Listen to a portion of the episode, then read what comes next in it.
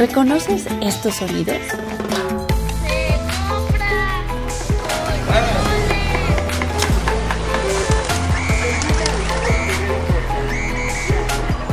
Quizás al escucharlos sonreíste o reviviste un recuerdo de tu barrio.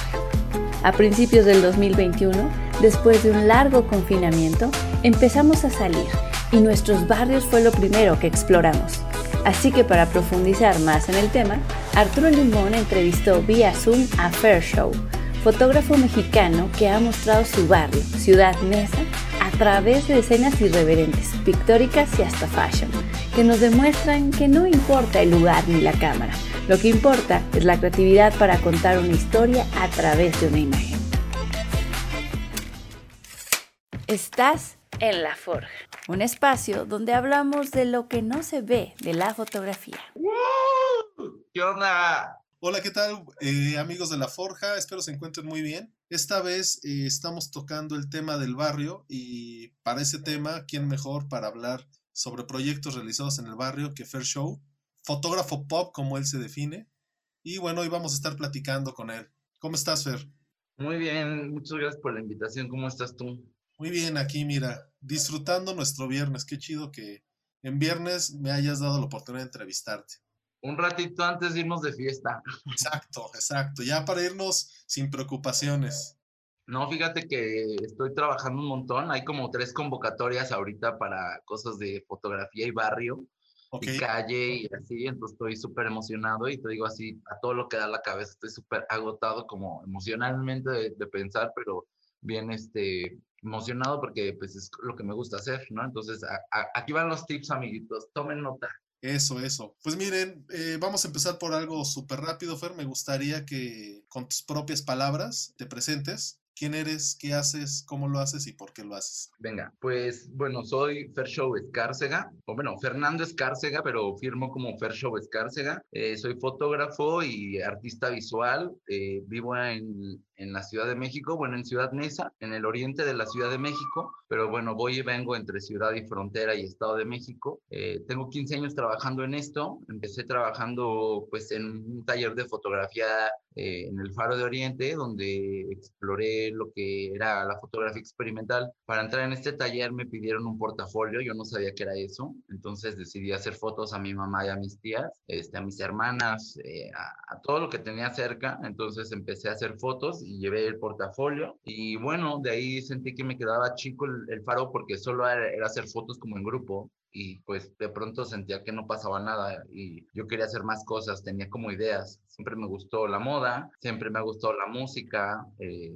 y también tengo una personalidad bastante extrovertida que ayuda un poquito a todo eso, ¿no? Es una buena mezcla. Sí. Entonces, pues digamos que eh, es que me voy del Faro de Oriente, me entero que existe algo que se llama el Centro de la Imagen y entro al seminario de fotografía. Me hicieron una entrevista, pasé una especie de casting y bueno, quedé seleccionado de los 12, me sentí como Big Brother porque en esas fechas estaba todo eso, entonces era como padre porque pues en realidad sí fui, me sentí afortunado. Mi trabajo era muy irreverente desde el inicio, entonces eso llamó la atención y yo también un poquito. Entonces eh, fue que estuve seis meses ahí y bueno, eso fue, estoy hablando de 2008 que estaba en Faro, 2009 estaba iniciando en el seminario y en 2010 yo ya apliqué mi primer convocatoria. Entonces meto al, al Centro Nacional de las Artes una beca que se llama Apoyo a Proyectos de Investigación Multimedia. Yo no sabía nada de multimedia y eh, no tenía ni computadora ni cámara, soy un chico muy humilde y ahí decía que si tú no tenías ellos te apoyaban, que en realidad no tenías que saber, solo tenías que tener una idea. Entonces se me ocurrió hacer este proyecto de la maquinita de, de, King of Fighters, de estos de Street Fighters, de peleita, pero la hice como en realidad, como con personas reales. Entonces lo llamé de Chingón of Fighters y pues hice una cosa ahí de peleas de clases social, de poder y de género, que son tres peleas. Y bueno, hago ahí una sátira y bueno, ahí es donde tengo mi primer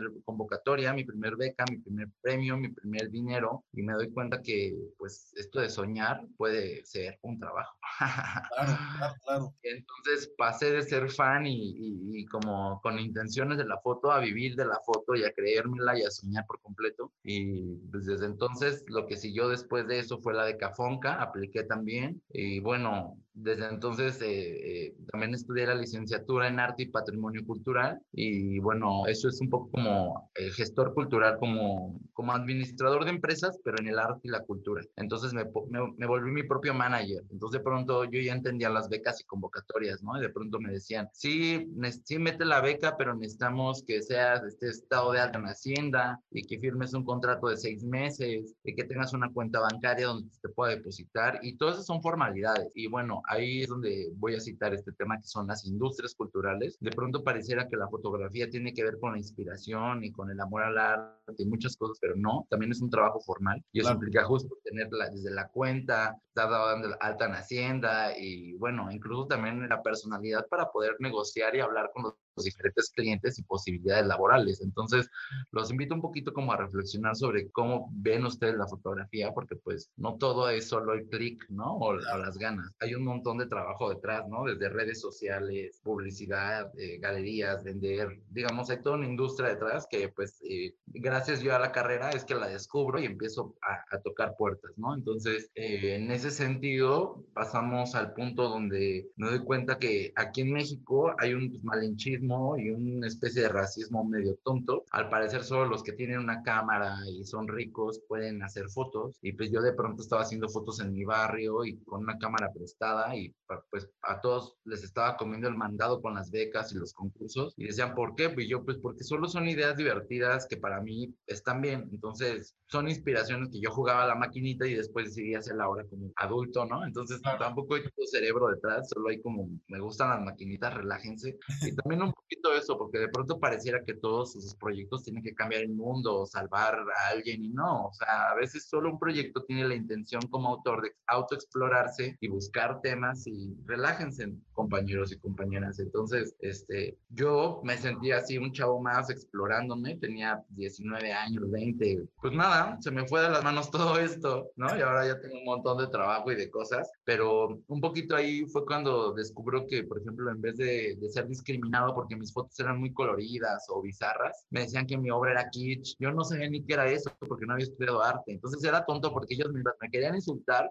no se daban cuenta que si yo no sabía la jerga, pues no me iba a insultar. Y después ya que me enteré, pues dije, me están llamando como una corriente artística. O sea, no entendía como su punto de insulto, pero bueno, ahora yo lo uso hasta de, nombre o, de hash. Oye, no, dime, dime. aprovechando ahorita que llegaste justo a este punto de tu trabajo, de lo kitsch, de lo colorido, toda tu vida has vivido en eso, o sea, todo tu desarrollo lo has hecho ahí en Ciudad Neza. Sí, pero sí soy como un chico que le gusta viajar y salir y explorar y no solo, ¿sabes? O sea, no es como de amo mi colonia y tengo tatuado mi municipio, o sea, no. Vivo aquí por condiciones geográficas, anda, gente va, gente viene, yo voy, yo vengo y y también me doy cuenta que, pues sí, o sea, lo territorial solo viene en la INE. O sea, de pronto yo leo un chorro de cosas, veo otro cine, escucho otras músicas, voy a otras fiestas. Entonces, de pronto, ¿dónde está la identidad respecto al territorio? Está un poquito vintage. ¿Tú crees, ¿tú crees tocando justo este tema, ¿tú crees que eh, todo esto que ves del exterior, por así decirlo, supongamos que ese es tu interior y el exterior es todas estas influencias que tienes de cine, música, ha influenciado la manera en cómo fotografías a tu barrio? O sea, ¿eso te ha ayudado a, redescubrirlo? en realidad no redescubrirlo, sino como yo adaptarme a las posibilidades. De pronto veo un David LaChapelle que inunda su un museo para una foto y aquí en mi colonia se inunda gratis. Entonces es como de, pues, mientras él gastó, yo, lo, yo hice una foto poca madre y todos, güey, ¿cómo hiciste eso? yo, no mames, producción varo.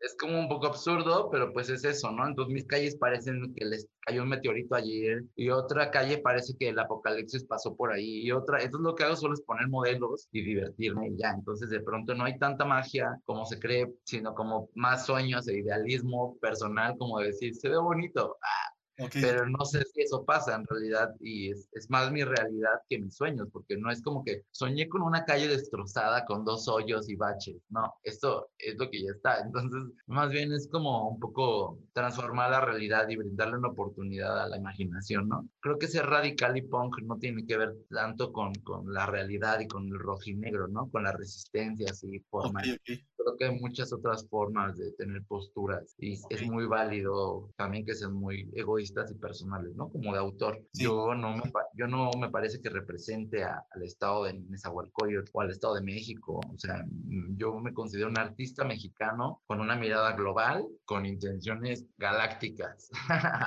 Entonces, no me hagan chiquito con una pendejada.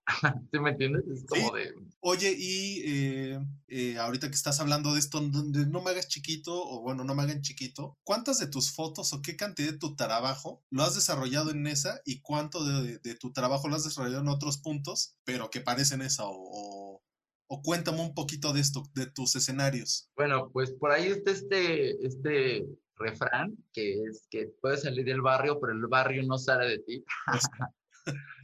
Entonces, de pronto me voy a parar, hago mis mismas idioteces. Entonces, me doy cuenta que es lo que te decía, no sé qué tanto es el barrio el que me define o qué tanto soy yo en este, en este acto de autor de decir, quiero que se vistan así, que posen así, y nos paramos en esta luz con estos colores la edito así, la recorto hasta acá y hago esta toma. O sea, al final hay mucho más decisiones mías que, que adaptarme al espacio. El espacio juega un lugar y el personaje también, pero sin dirección, sin diseño, sin intenciones, sería una foto más. O, yo, sería un tripié. Exacto, exacto, exacto. Entonces, hay mucho, mucho que, que está de por medio ahí y me encanta eso porque cada vez que veo eh, fotografías de diferentes colegas eh, artistas, me doy cuenta que más allá de tocar un tema como autor, veo a ellos como autor y es bien fuerte porque pues ves como con rayos X, entonces ves, es que estamos hablando de temas personales, de dolores, de amores, ¿no? Entonces de pronto por ahí me llegan mensajes, ya te vi que estás enamorado, y ¿cómo sabes?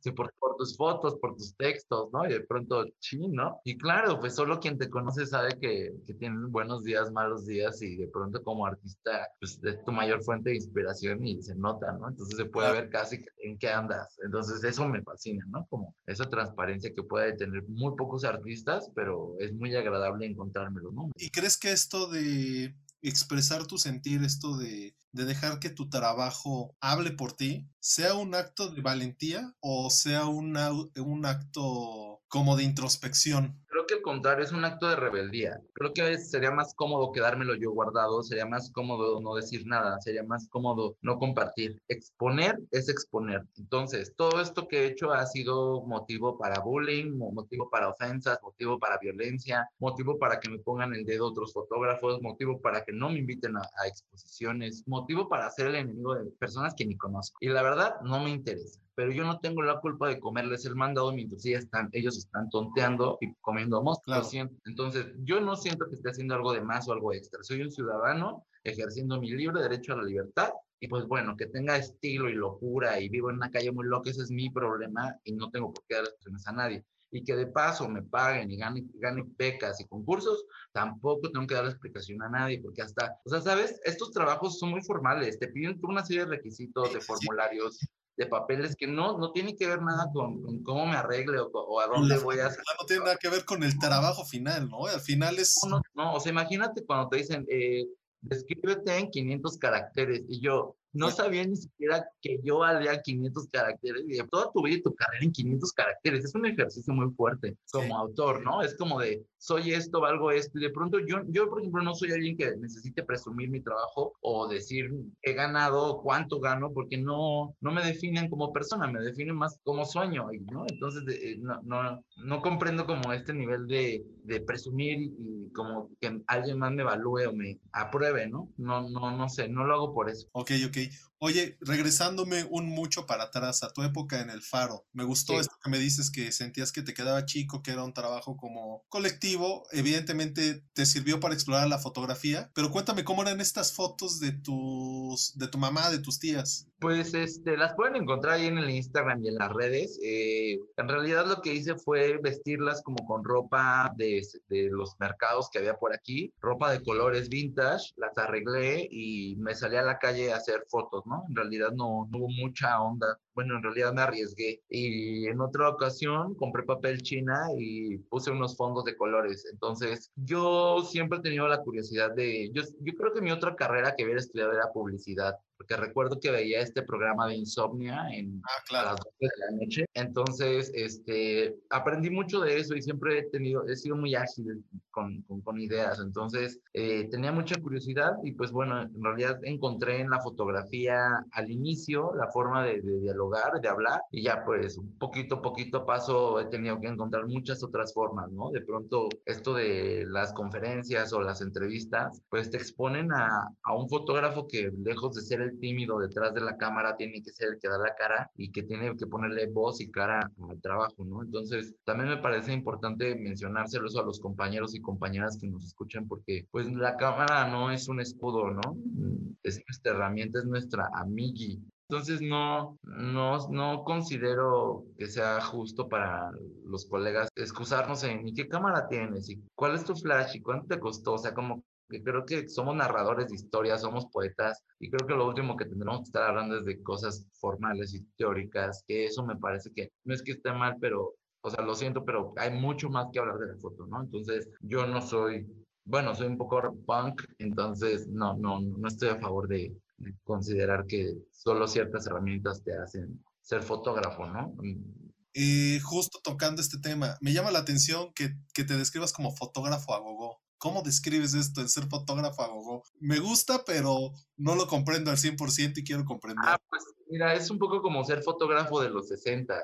Este, Me gusta mucho la música de los 60, la ropa, mis amigos son así. Aquí en la, en la Ciudad de México hay una escena donde vamos 60 personas a bailar a gogo y música de los 60 con viniles cada semana a, diferentes fiestas y en diferentes estados. Entonces, yo vivo como mucho en ese mundo. Entonces, casi todas mis fotos tienen que ver o hubo música ahí o un contexto muy ligado a los 60 y la ropa, de hecho, que uso mucho en mis fotos es ropa vintage. Y igual todo es de los 60s y 70s. Entonces, por eso es que me considero un fotógrafo a gogo, porque son mis referencias principales y además no me considero fotógrafo de moda, me da mucha hueva, no me considero conceptual porque me da mucha hueva.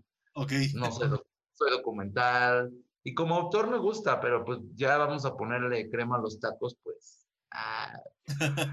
Eh, oye, eh, me sale ahorita que cuentas todo esto y como lo describes, ¿Cómo inicia tu seudónimo de Fair Show? ¿De dónde sale? ¿Por qué decides ponerte Fair Show? Pues en realidad me lo puso en nombre una exnovia. Okay. Me dijo que, que, en vez de Fer parecía Fair Show, ¿no? Porque tenía, era un desmadre y siempre he tenido como esta personalidad un poquito explosiva y muy intensa. Entonces eh, me lo pusieron y la verdad es que me quedó muy bien y me gustó y ya no me lo quité. Yo siento que es nombre de payasito, y ahorita lo pienso y es como Platanito Show, pero este, tampoco tengo pedo, como no tengo bronca con nada, en realidad sí si me dijeran perrito, cito, lo que sea, mm, ya, ya pasé esa etapa de ofenderme tan fácil. Ok. Entonces, hasta que alguien no me pague la renta, yo no me voy a ofender.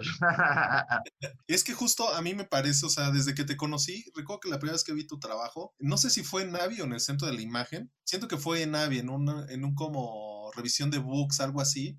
Justo vi una foto que tienes de una modelo como con unos conos negros que está como cerca de unos este, contenedores. No recuerdo bien la imagen. En cuanto vi que tu nombre era Fair Show, vi las fotos y después vi tu trabajo, a mí me hace mucho sentido. O sea, realmente estamos viendo todo un show en tus fotografías. Es parte como de, vender la marca, ¿no? También lo que te decía. O sea, eres como embajador de tu marca. Entonces, nadie va a llegar a tu casa a decir, hola, tienes fotos nuevas y cómo te llamas. O sea, también es parte de. Entonces, no sé, todo esto se creó como en una era muy digital cuando empecé. Yo empecé con MySpace, con Hi-Fi, con Fotolog con Flickr, con estas páginas donde podías hacer tus blogs personal gratuitos y entonces iba a un cibercafé a rentar una computadora y lo abrí como cualquier persona, solo que lo ocupé como portafolio, ¿no? Entonces de pronto pues piensa que este ya tiene 15 años y pues si desde hace años empiezo a llenar las redes y con, con contenido, pues obviamente ahora tengo pues una respuesta bien diferente gracias a ese trabajo que en algún momento pues no, no pensé que tuviera ese éxito, sino lo busqué como forma de comunicarme, ¿no?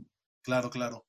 En alguna entrevista leí que, que, decías, bueno, si me toca una pared gris y es todo lo que tengo, pues tengo que hacer algo chingón. Entonces, ¿cómo llegas a este pensamiento? ¿En qué momento empiezas a intervenir las escenas para fotografiarlas? Porque me di cuenta que todos se quejaban porque hacía falta algo. Entonces, es que yo no hago foto porque me falta modelo, yo no hago foto porque me falta ropa, yo no hago foto. Entonces, me cansé tanto de ir a las víctimas que dije, yo no voy a ser una víctima más. O sea, tengo una pared hazla. Entonces la mojaba y le ponía diamantina y la pintaba y si no mojaba la modelo y si no, o sea, yo tenía que hacer que algo pasara dramático en ese lugar. Tienes que contar una historia en una foto, no es una película, no es terapia, no es cuéntanos tus problemas, no, es alócate, sueltas a tu, a tu, a tu imaginación, déjala libre, ¿sabes? No, no, no, es, es un momento muy, muy, muy personal, de mucha libertad, entonces creo que hay que respetarlo, entonces, este, justo eso, ¿no? Entonces yo, yo decía, tengo amigos y amigas, siempre tengo ropa o se visten increíble, tengo una cámara, tenemos unas chelas, no sé, o sea, como que se me hacía como bien tonto no, no producir. Cuando me, me, me chuleaban por algún motivo mi trabajo, le decía que, que yo consideraba que cuando todos los jóvenes o, o fotógrafos de, de, cada zona estuviéramos retratando nuestros propios mundos, o sea, nuestras zonas o nuestros universos, pues la foto va a cambiar y hablaríamos de otros universos, pero mientras todos quieren seguir haciendo atardeceres, todos quieren seguir haciendo modelas, modelos flacas, todos que quieren seguir haciendo lo mismo, entonces no, no puede haber un avance si no voltean a ver sus mundos, entonces de pronto es como, Fer, ¿y de dónde sacas esos mundos? Y yo, que nunca has tenido una calle, ¿dónde vives? En, un penthouse, en calles con este talavera en, la, en el suelo, o sea, no entiendo, ¿sabes? Como que me, me, hablan como si fuera algo fantasioso y yo, un tinaco, güey, relájate, una señora, como cosas así súper normales. Entonces no entiendo de pronto la fantasía que sienten los demás. Yo la aprecio y la respeto, ¿no? Pero hay momentos donde le digo, disculpa, pero toma tantita agua, ¿no? O sea, no es para tanto, ¿no? Y eso en serio porque yo sí veo mucha gente que sí admiro o le digo, no, mira, mejor sigue esta persona, oye, o mejor admira a esta persona, porque pues sí creo que hay mucha gente que está haciendo cosas bien chidas y que también se les tiene que reconocer y pues sí, no sé, a mí a veces no, no me compro mucho el papel porque no, me gusta lo que hago, me divierto mucho, pero, pero pues, o sea, sí también, no sé, me veo por ahí como rezagado con el mundo, con, ¿no? Con, con no, la yo... tecnología con, con, todo el mundo que está girando, pero pues no, no me rajo Jalisco. Exacto. Entonces sigo, sigo produciendo, también tengo mi lugarcito, pero pues sí, complicado. Es ahí, eso, me pone de nervios el tema. Mira, justo, justo me da gusto que hablaste este punto de, de que tu recomendación es de ve lo que tienes alrededor, haz algo con lo que tienes alrededor, fantasea con lo que tienes alrededor. Y en este tesón, como dicen por ahí, me gustaría que me dijeras si a Ciudad Neza tú le estás retratando en tus trabajos o le estás reinterpretando o qué está pasando, o sea, qué pasa con el barrio, qué pasa con este tener a tu barrio como escenario, como inspiración, qué tipo de trabajo estás haciendo. Pues en realidad creo que el escenario solo es como un complemento, como un ingrediente de toda esta receta, ¿no? Como autores somos así el chef, entonces como te decía, ¿no? Implica desde qué energía llevas, cómo tratas a los modelos, qué hacen antes y después, eh, cómo le pones de nombre a la foto, cómo la mueves, la mandas a concurso, la expones, qué intenciones tiene, ¿no? No es lo mismo que le hagas una foto a tu mamá que le hagas una foto a un músico famoso o a una modelo, ¿no? Entonces de pronto la modelo tiene 50 mil likes de puros hombres, ¿no? Pero el músico tiene 30 mil likes de gente en general, o sea, como que hay muchos temas diversos y la, somos pues eh, responsables de la imagen y de los mensajes que damos, entonces piensen un poquito cómo llevan sus imágenes y que se den cuenta hasta dónde ha sido una foto que están explorando un tema y hasta dónde son ustedes con una mirada honesta, intentando decir algo, ¿no? No, no ser tan, tan rudos como esperar que, que, que, a la primera salga algo, ¿no? Creo que claro. muchas fotos están mal encuadradas, es, están mochas y todos me han dicho, es que está bonita esta foto, pero está mal encuadrada y le cortaste el pie. Y yo, uy, ni modo para la otra. O sea, la verdad es que no, se me hace como muy tonto un poquito de definir el trabajo de alguien por tonterías de ese tipo, ¿no? Sí, claro. Pero pues si, si, alguien lo necesita entre sus diferentes talks, pues hay muchos fotógrafos que podrán cumplir con sus necesidades, pero yo no. Ok, ok. Regresando, ¿a Nessa tú la retratas o la reinterpretas o la interpretas? Mm, ¿O nada que ver? Mm, no, no, no, no, no. Pues más bien yo vivo en esa y ha sido parte de mi historia como persona y como identidad, digo. Pero, por ejemplo, más que en esa yo te puedo decir un elote, un tamal oaxaqueño, cochinita pibil, sushi, o sea, como comida, como fiestas, reuniones, ciertos lugares, mis amigos, o sea, el espacio no es el lugar, sino quiénes lo habitan y cómo lo habitas. Entonces, para mí es, Nesa es mi nido, mi amor, mi lugar, pero no porque se llame Nesa, se llamará perrito, se llamará, y así tuviera nieve, así lo que sea, lo que lo hace es con quien vivo y que aquí crecí y todas las experiencias que tengo personales, porque pues, obviamente para otros Nesa ha sido el lugar donde lo robaron, donde, donde pasaron hambre, donde fue el lugar donde no querían vivir, donde vive su exnovia, o sea, significa muchas otras cosas para todos. O sea, para mí solo es esto. Entonces, no, no, no podría llevar más allá del tema. Yo te podría hablar más de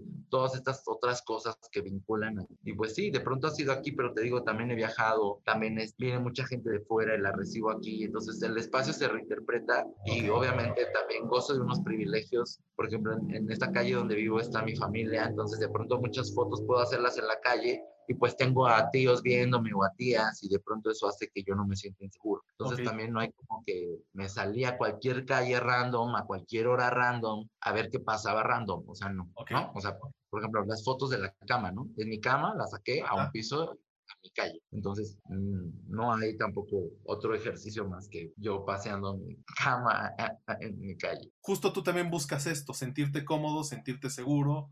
Tampoco te expones a lo güey, tampoco dices, a ver, voy a ver allá en, esa, en ese callejón vacío que me encuentro. Pero a ver, también tiene una cosa, un factor ahí como de riesgo y de, de lo que era, porque pues también hay momentos que dices, bueno, la foto cuánto dura?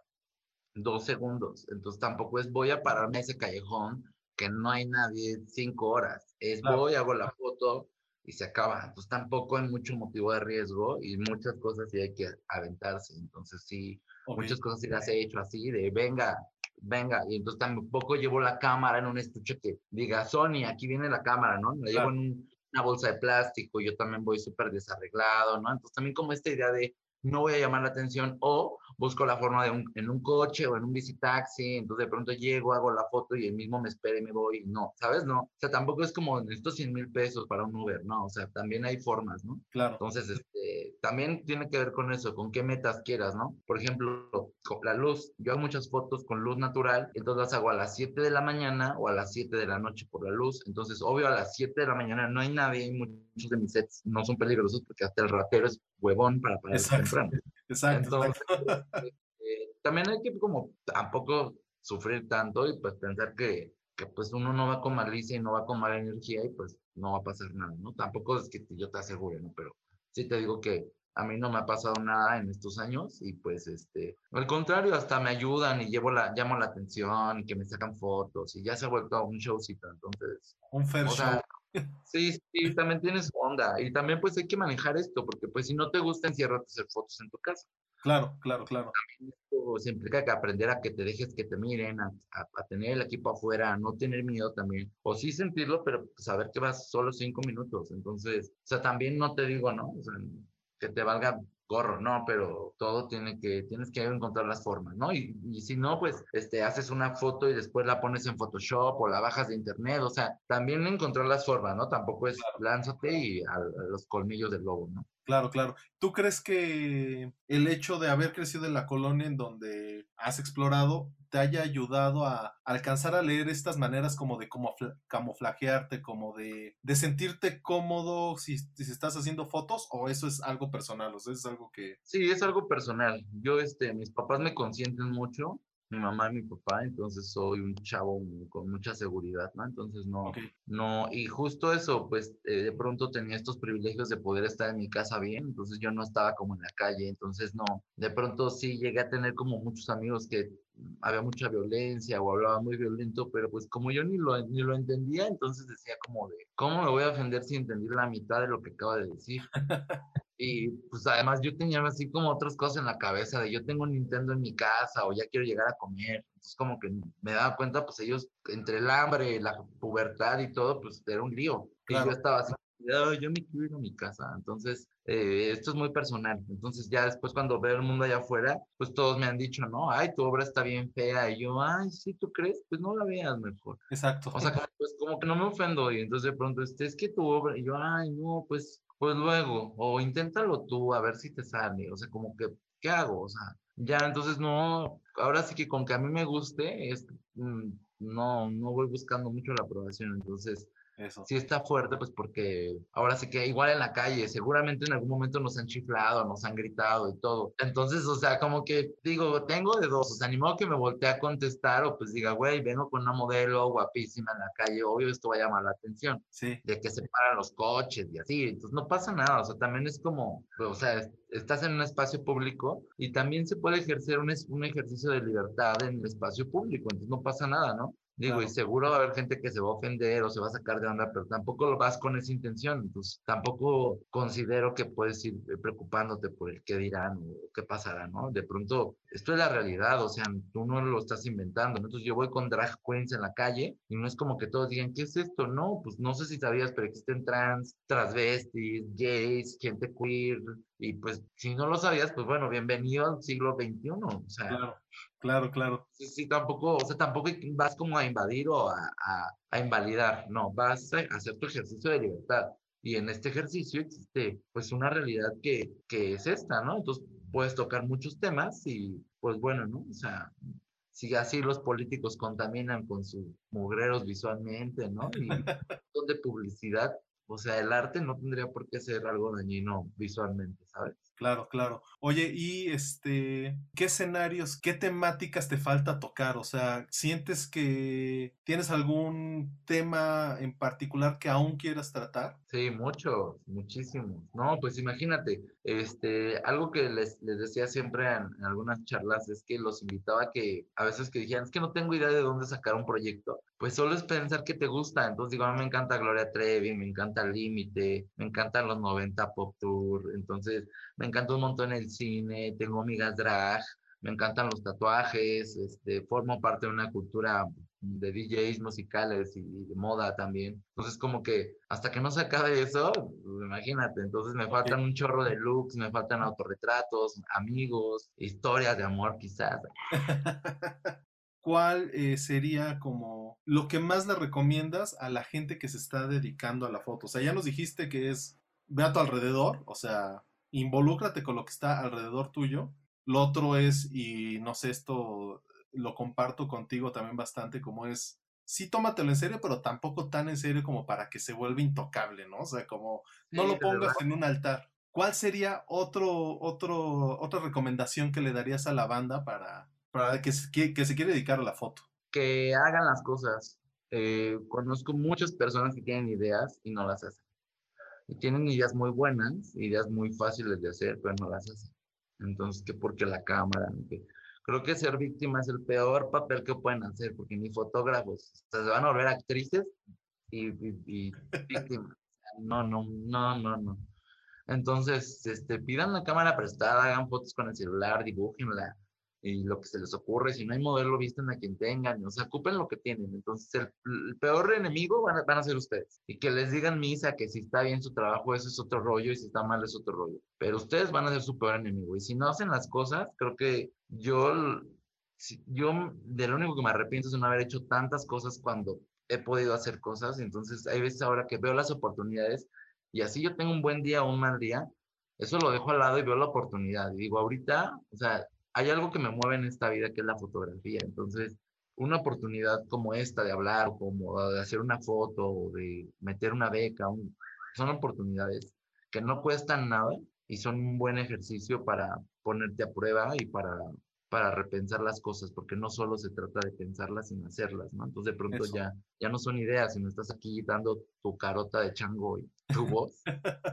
Y creo que eso es importante porque es- hay que dar la cara y hay que, hay que, hay que hacer las cosas. Entonces, creo que lo peor es quedarse con las ganas. Entonces, venga, esa es mi recomendación. Hagan las cosas. Y si sale mal, no importa, pero háganlo. Ya lo Porque hiciste. después la onda es que van a decir, yo no lo hice. Y eso es horrible. Claro. Mejor es, lo hice, me salió mal y lo hice tres veces y a la cuarta, ah, bueno. O sea, eso es el trabajo, es la pasión, pero no hacerlo no es una opción. No, entonces mejor hagan otra cosa. O sea, no, porque esto es una pasión, es lo más chido del mundo, no tendrá por qué costarles. Claro.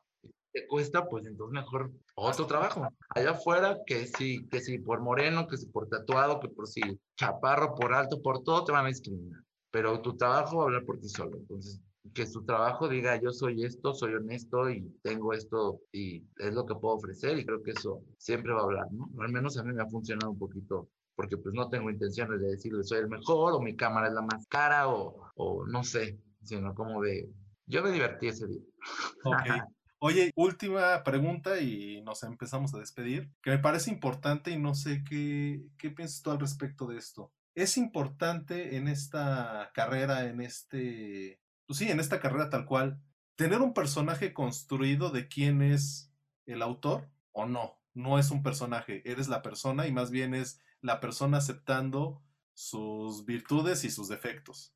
Pues son las dos un poquito, porque finalmente tú te expones, ¿no? Como persona, pero también finalmente no traes mucho más monstruos y hay una realidad que te abraza más grande como la renta, el gas, la luz, que no tienen que ver con la foto. Entonces, de pronto, uno está ligado con otro. Entonces, este, puedes tener un, un alter ego o puedes darte cuenta que en la foto eres alguien diferente o en realidad puede ser tú explorando toda tu intimidad y si no tienes bronca con compartirlo a los demás. Digo, hay gente que hace fotos de sus parejas, de sus casas, de sus plantitas, de sus mundos. Entonces cada quien tiene que compartir sus mundos. A mí me tocó pues la fiesta y el cotorreo con los amigos, pero hay otros que su vida es el campo, entonces hacen fotos de animales, de hojas. Entonces también creo que más bien es, son ustedes como directores de una película, entonces piensen cómo, qué película quieren contar, ¿no? Entonces yo, aunque por ejemplo tengo malos días o broncas, pues no los voy a, no voy a ocupar este medio para sacarlas, ni mis fotos, porque justo mi foto es mi momento feliz